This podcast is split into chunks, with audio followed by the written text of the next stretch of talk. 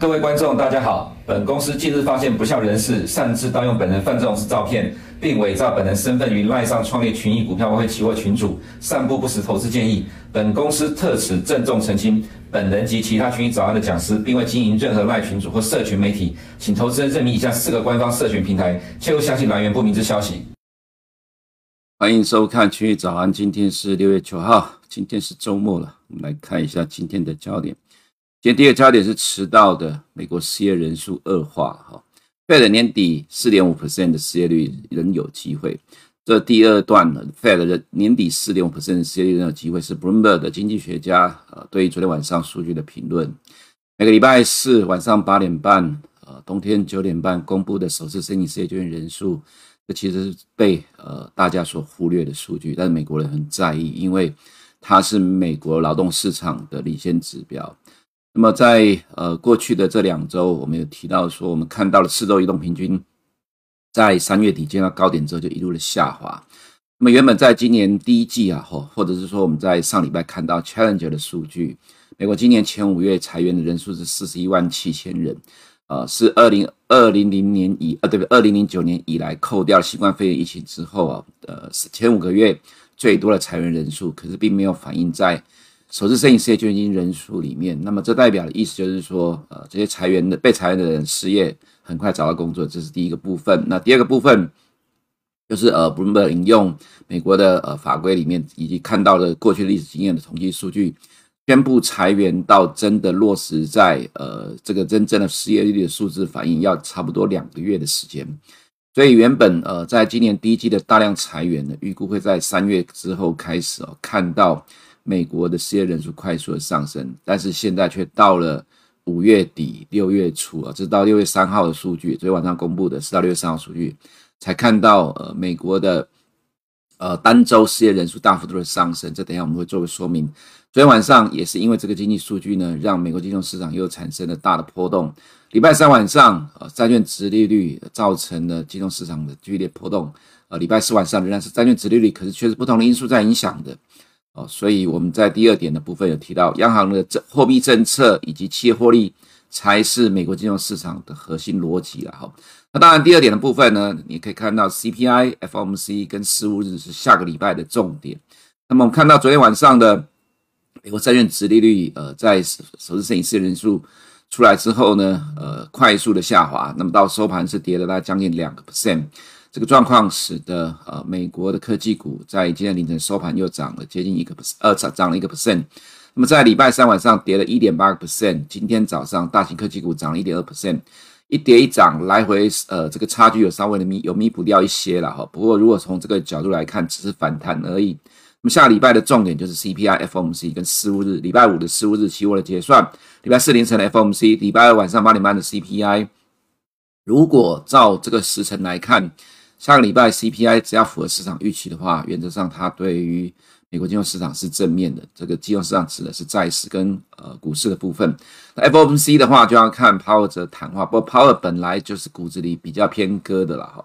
所以现在市场都认为，即使七月会再升一码，也是最后一次了。所以整个大方向来看，呃，基调上我个人会认为 FOMC 对于美国的。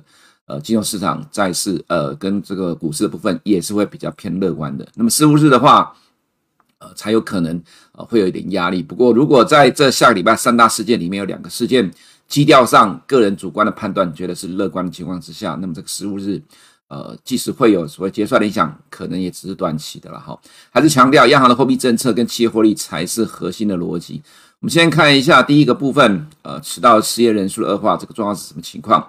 呃，在呃绿色这一条，它突破了呃近期的盘整区间，来到了二零二一年十月以来的新高。那么首次申请失业救济人数预期是二十三点五万人，实际是二十六点一万人，前期是二十三点三万人。那么在这这个过程当中，有马萨诸塞州诈领保险失业救济金了哈，所以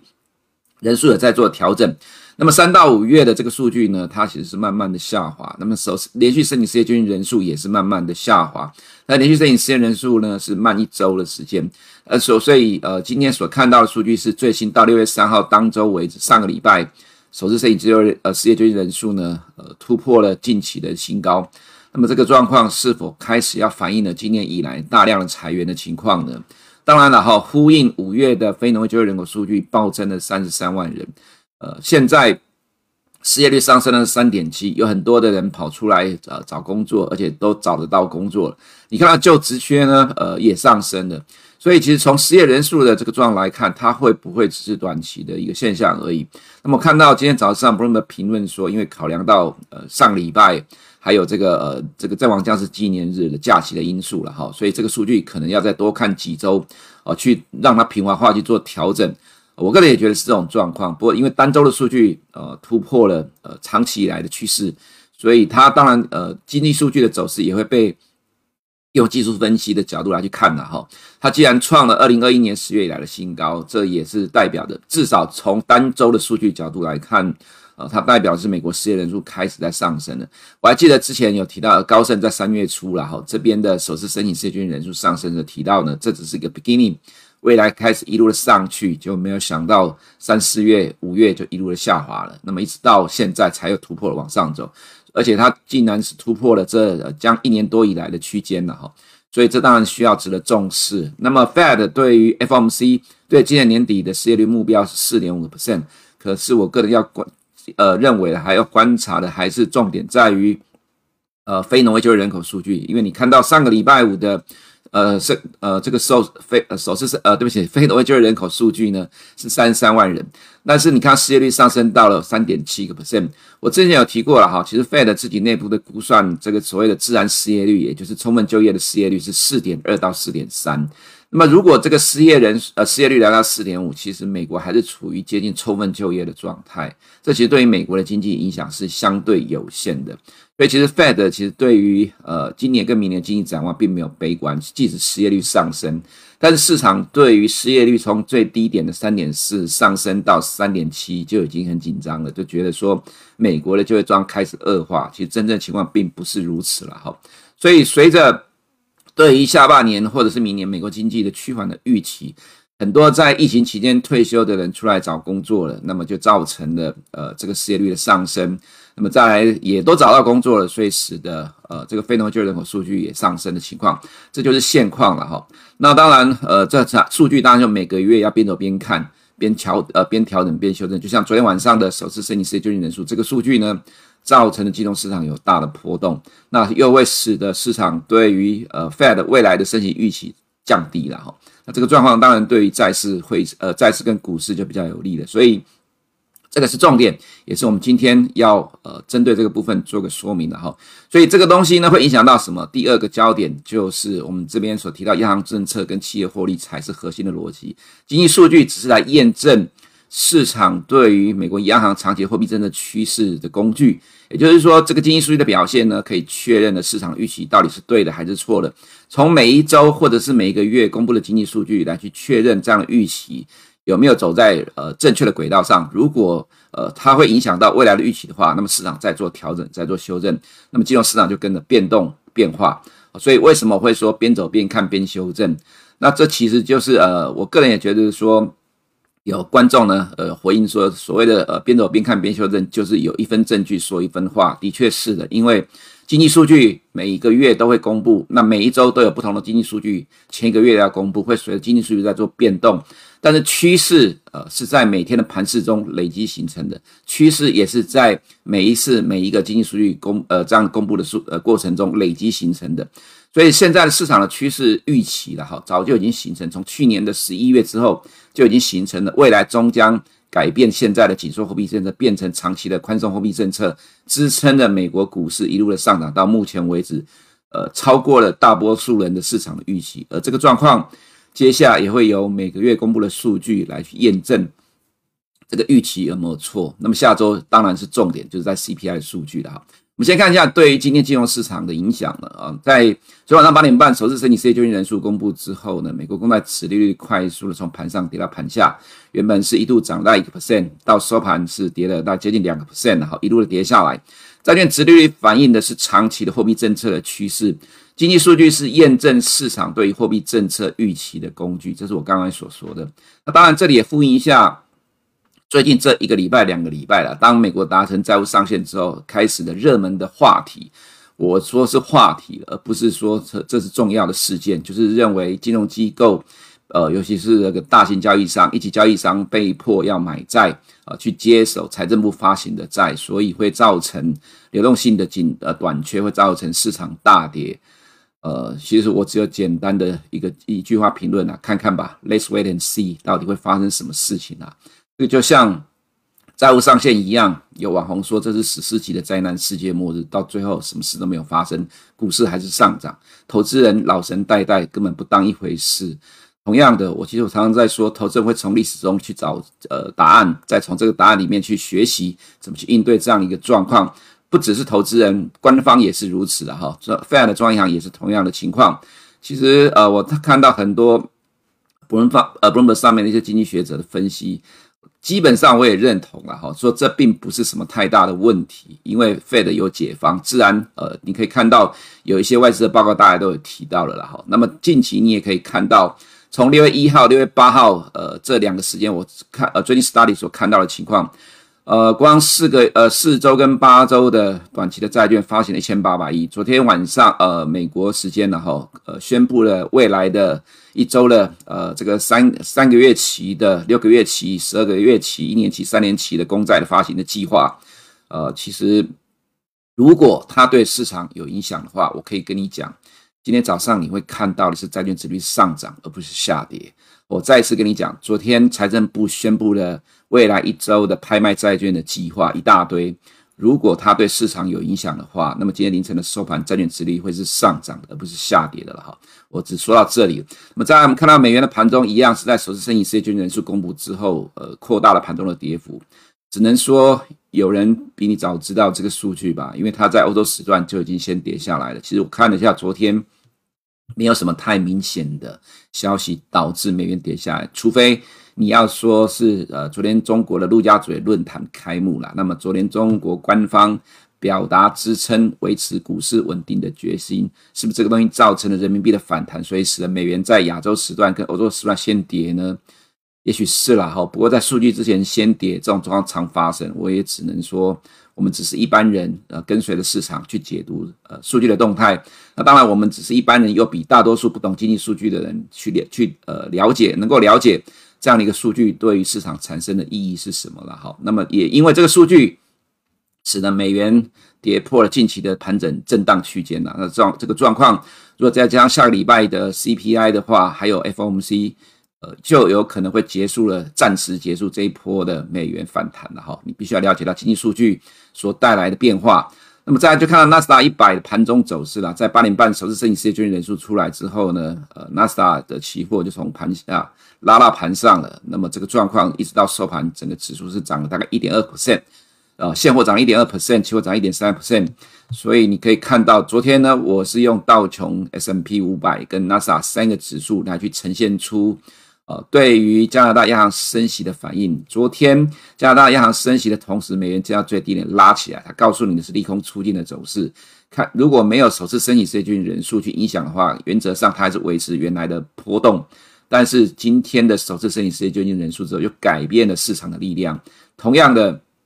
今天我就不秀 S M 五，呃呃，这个 S M P 五百跟道琼了，因为其实最主要影响的是纳斯达的部分。礼拜三因为债券殖利率要下跌，礼拜四又因为债券殖利率的反弹，它就是这样的一个情况。所以当然焦点今天会是在科技的部分了哈。那么在重点下礼拜我们要看到的影响数据，就是礼拜二晚上八点半公布的 C P I 年增率，呃，预期四点一，前期四点九，核心五点三，前期五点五。虽然核心掉的幅度不大。我要讲的是，其实只要 CPI 符合市场预期的话，也因为掉的幅度很大，它就能够激励市场了哈。因为其实对于投资人来看，它代表的是呃长期的预估模型会发生。那么终究虽然说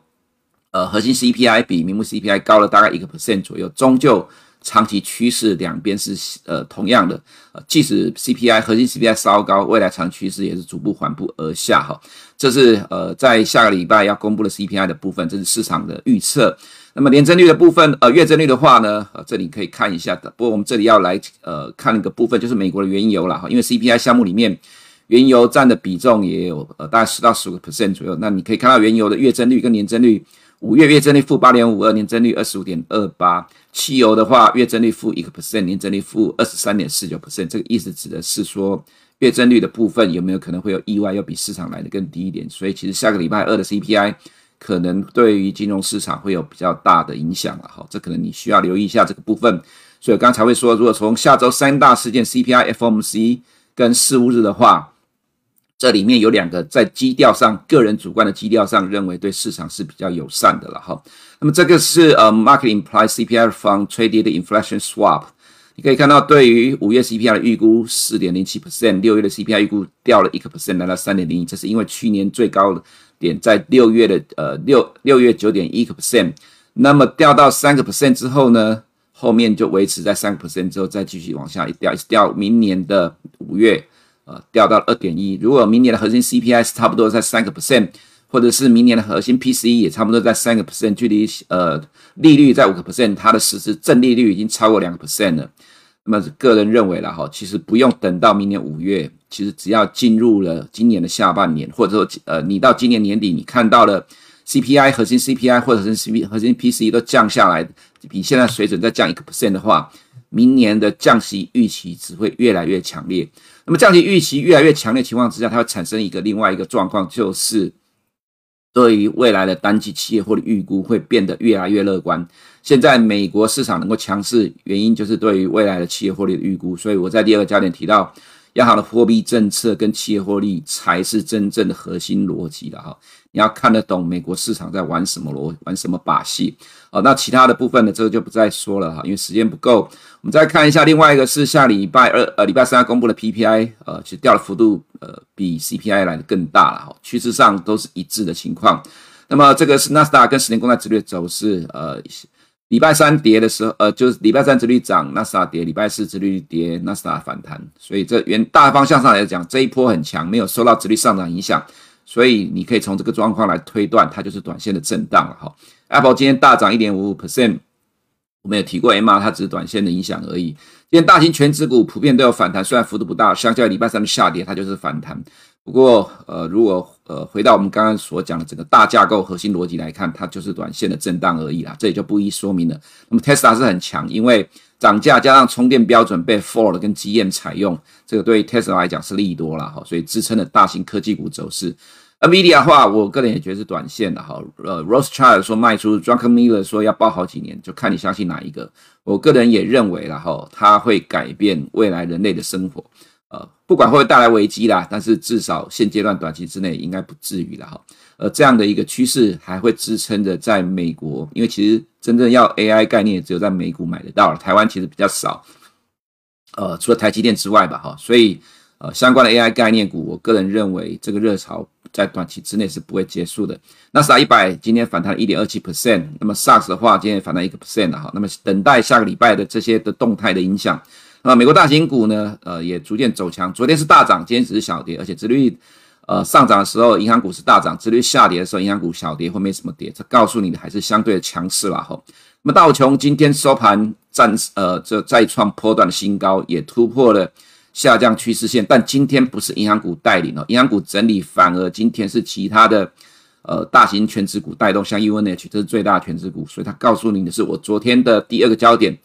，rotation is everywhere，到处都在轮动，而这个轮动看起来使得美国市场还是很稳，那这个轮动呢，随时都有人出来当主角，所以让指数是缓步的垫高，而不是急攻，这个状况告诉你现在的情况。还算蛮正面的了哈，只是告诉你从盘面上看到的情况是这种状是这样的状况而已。S M P 五百收盘也再创破断新高，S M P 五百呢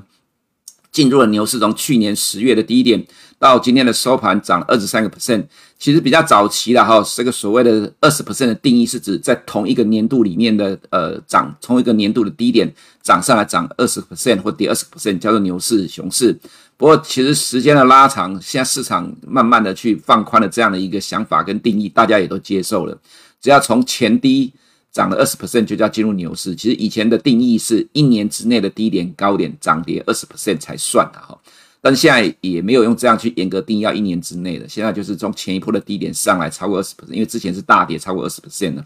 所以现在纳斯达跟 S M P 五百都进入熊市，只剩下呃进入牛市。只剩下道琼还没有了哈，Russell 两千也是补涨，大涨之后只有跌，这样也是健康的整理而已。下礼拜重要数据了哈，刚才说过不再赘述了。那么今天其实没什么太多的消息。那么原油盘中一度重挫四点八 percent，收盘跌一点四个 percent。伊朗的报道被呃，就是说以色列对于美国跟伊朗之间达成协定的报道被白宫否认了。不过空穴不来风，当然这对原油的压力还是存在的啦哈。其他部分都讲过了，就不再多花时间解释啊，图大家有机会自己看吧哈。所以美国公债殖利率礼拜三大跌，今天反呃礼拜三大涨，那么今天小今天是下跌，大概 cover 掉一半或三分之二吧。十年公债殖率跌了两个 percent 哈。所以这个使得今天金融市场产生了比较大的波动，就跟着这个趋势的影响。那你就是要留意我刚才前面所讲下周的三个重要的事件：CPI、FOMC 跟十五日对于债券殖利率的变化的影响。当然，你可以看到呢，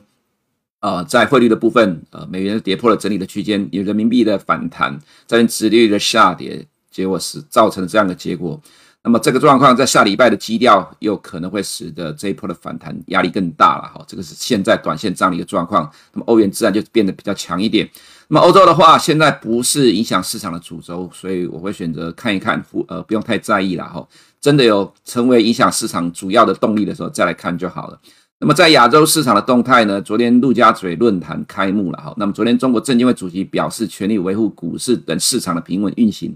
国家金融监督管理总局说了哈，中国六十兆美元的金融市场持续对外资开放，守牢不发生系统性金融风险的底线。呃，对，其实对中国来讲，最重要的事情就是不能发生这个事情。房地产会不会造成这个问题？所以为什么中国银行股其实很难涨得动，或者是国家队硬拉，通常也不会持续太久了哈。那么下个礼拜，中国有 CPI、PPI。呃，那对不起，不是下礼拜，今天呐，哈，也是因为呃这个数据很重要，因为呃刚公布的出口又不好，那么今天要再一次面临 CPI、PPI 考考验，在五月的时候公布四月的数据，又造成港股、A 股一路的下跌。如果这次数据还是一样不好，符合市场预期的弱势的话，其实 A 股仍然不容乐观了哈。那另外下个礼拜还有 LPR，呃后面还有 LPR 利率的部分。所以，对于这两个市场，我们其实一直以来没有花太多时间去琢磨，原因是也觉得说，呃，不太需要看的啦，因为毕竟这个趋势短期之内很难改变，要用人为的力量改变真的不容易。经济，呃，就是说市场还是有它的核心逻辑去反映的，所以整个市场走势本来就是一直非常的弱势的表现。那么回到台股的部分呢，六月七号，美国大型科技股大跌，引发了台湾的获利了结的卖压。如果你看昨天的盘，这个状况啊。大概就可以感受到一股很强大的卖压。那我原本以为外资会卖个两百亿以上，就才卖了一百六十六亿。为什么这么说了哈？其实从昨天盘面呃盘中的走势江波图，你就可以感受得到，它根本拉都拉不起来。但是呢，它是有人撑住价格，才让它不是一路的急杀，而是缓步的从开盘一路的压到收盘。这个过程中是呃跌点缓步慢慢的扩大，表示有人一直垫的价格，让这个卖压慢慢的消化掉。那这个状况呢，代表是有人在护盘的，但是这个卖压实在太大了。那既然外资只有呃卖了一百六十六亿，自然也来自于很多内资的卖压了哈。所以这也是为什么我昨天晚呃呃在昨天我丢出去的呃这样的一个 comment 说了哈。其实从这个角度来看，美国股市大涨了九个月的时间，那台股其实是跟着被一路拉。可是昨天我有提到说，美国第一季经济成长率是一点三，台湾第一季经济成长率是负三点零二，为什么差距这么大呢？因为台湾。呃，经济主要支撑来源是出口。那么台湾的股市里面，科技股大部分都是硬体股。那么美国的科技股啦，像你看到的前五大权值股，大部分都是呃 content provider，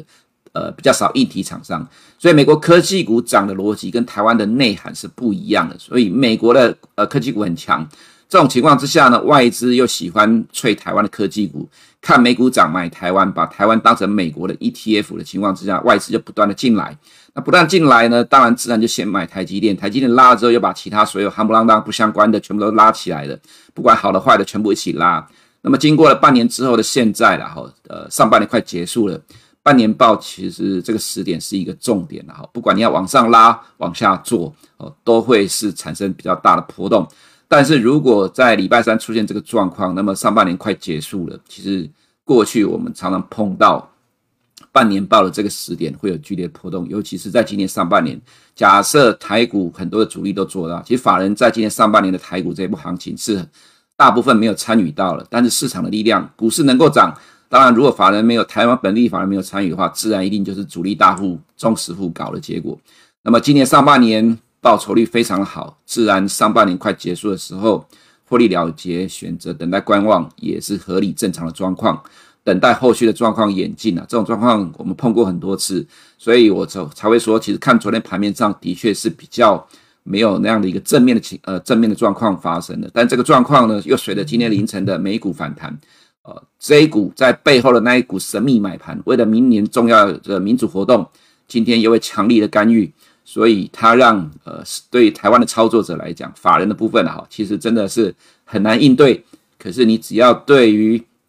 这里面的架构跟内涵充分了解的话，其实自然就不会觉得困难了。原则上，这个市场呃，明年的民主活动，它绝对是一个重要的台股核心逻辑。另外，第二个核心逻辑是美国的强势，但台湾基本面跟不上怎么办？所以到最后就会变成指数股或者台积电撑住了。但是其他。接近要公布季报，尤其是呃第一季没有反映季报的，到了第二季结束之后，呃，其实因为一年过去一半了，所以今年到底赚多少钱都可以推得出来。虽然市场会反映二零二四的获利预期，但是如果太夸张的，其实进入了七月之后还是会修正，这个是历史的常态。所以我才会说，其实台股里面出现一些不好的状况。不过，既然美股不会太快下来的话，那么你就只能投资人从自己的。呃，个人的持股状况去看基本面吧，哈。但从指数的角度来讲，呃，就会有反复的上下震荡情况。毕竟从五月到现在弹了一千五百点了，哈，暂时震荡也是合理的情况。只是说真正的关键焦点还是要看美股的动态。呃，从群早安你就能够精准的 follow 全球金融市场的动态。以上是我们今天群早安内容，我们下周见。如果你不想错过最新市场动态，记得开启小铃铛并按下订阅。此外，我们在脸书、YouTube 以及 Podcast 都有丰富的影片内容，千万不要错过。每日全球财经事件深度解说，尽在群益与您分享。大家好，我是富邦投信基金经理人杨邦恒。那今天也很开心有机会来跟大家聊聊台股市场的一个看法。台股从去年的十月落底之后，已经反弹的这个超过三千点。那我想一定有投资人认为这个点位并不算低。但究竟股价是高还是低呢？我们还是建议不妨回到这个评价面来观察。二零一一年之后的这个金后金融海啸时期，台股大盘的平均本益比大概是在十五倍左右的一个水准。那去年台股大幅回档，加权指数最低来到一万两千六百点附近的时候，虽然还是在万点之上，可是本益比已经跌跌到约十倍左右的水准，是二零一零年以来的一个最新的一个一个呃本益比的一个水位。那这一波台股的反弹虽然涨了超过三千点，但平均本益比其实只有来到二零一零年以来平均的这个水准附近，所以从评价的这个角度来看，虽然没有像去年十月当时候那么便宜，但也并不算是一个偏贵的一个水位。投资只看点位的高低，确实是一个迷失啊，会因为这样错失了很多很好的进场时机。那么，经理人是否有好的标的可以简单介绍给投资人呢？好的，那富邦投信发行的台股 ETF 大约可以分成两种类型，那一种是市值型的 ETF，比方说代号零零六二零八的富邦台湾五十，以及这个零零六九二的富邦公司治理。那另外一种类型是高股息型的的这个 ETF，比方说是像零零七三零的富邦台湾优质高息，以及这个零零九零零的富邦特选高股息三十的 ETF。那市值型跟高股息型的这个 ETF 要怎么选择呢？那其中一个方法是透过这个呃，从这个投资朋友的这个年龄来做一个决定。如果您还是属于这个青壮年的世代，那我们其实会建议选择市值型的 ETF。那主要原因是在于青壮年世代未来比较需要多一点的这个现金流量的一个支出。那市值型的这个指数呢，虽然殖利率没有高股息型的指数要来得高，但是这个总报酬的这个表现，以中长期的角度来看呢，相对高股息型的这个指数是比较有竞争力的一个选择。那如果您已经不属于这个青壮年世代的话，那么会建议这个选择高股息型的这个 ETF。那主要原因是未来现金流量的支出相对青壮年世代相对来说是比较少的。那高股息指数这个强调是比较相对比较高的这个配息。所以相对比较可以提供这个现金流的这个收入。